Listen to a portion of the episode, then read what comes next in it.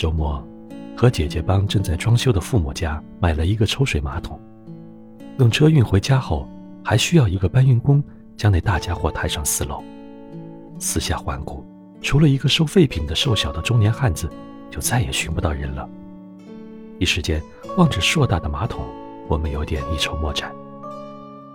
妈妈试探地问了句：“师傅，你愿意帮我把这马桶搬上四楼吗？”“我搬不动了。”我帮你打电话找我的朋友过来搬，小个儿有点面红，老老实实的回答：“他是帮人运水泥的，应该搬得动。”小个儿是个热心人，一下子就帮我们出了主意。一个电话过去，对方欣然答应。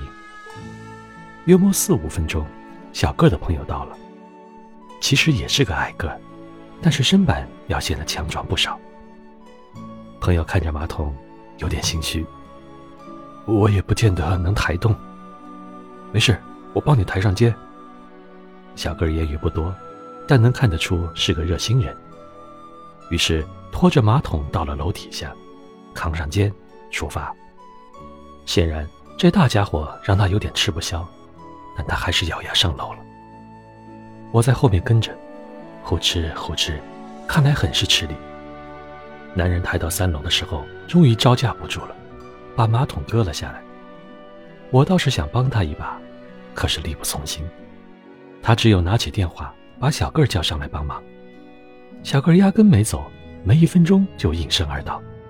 于是两个人齐心协力，一下就把那笨重的家伙请进了四楼的家。一切搞定，爸爸立刻付给了事前说好的十元钱。小个儿先下楼，朋友紧随其后。他呼唤小个的名字，叫他别走。只为将酬劳的一半五元钱和他分享，可是小个没有多言，只是一句“啊，不要了，不要了”，然后留下一个拖着满满一车废品的瘦小背影走了。此情此景，不知怎么，深深的打动了在场的我和妈妈。妈妈嘟囔道：“这个师傅也忙活了半天，他是你朋友吧？”“是，我们是最好的朋友。”朋友说这句话时，脸上分明划过一道幸福的痕迹。这一对生活在社会底层的朋友，却让我在此刻感受到了一种简单而真实的友情，醇香四溢，柔软人心。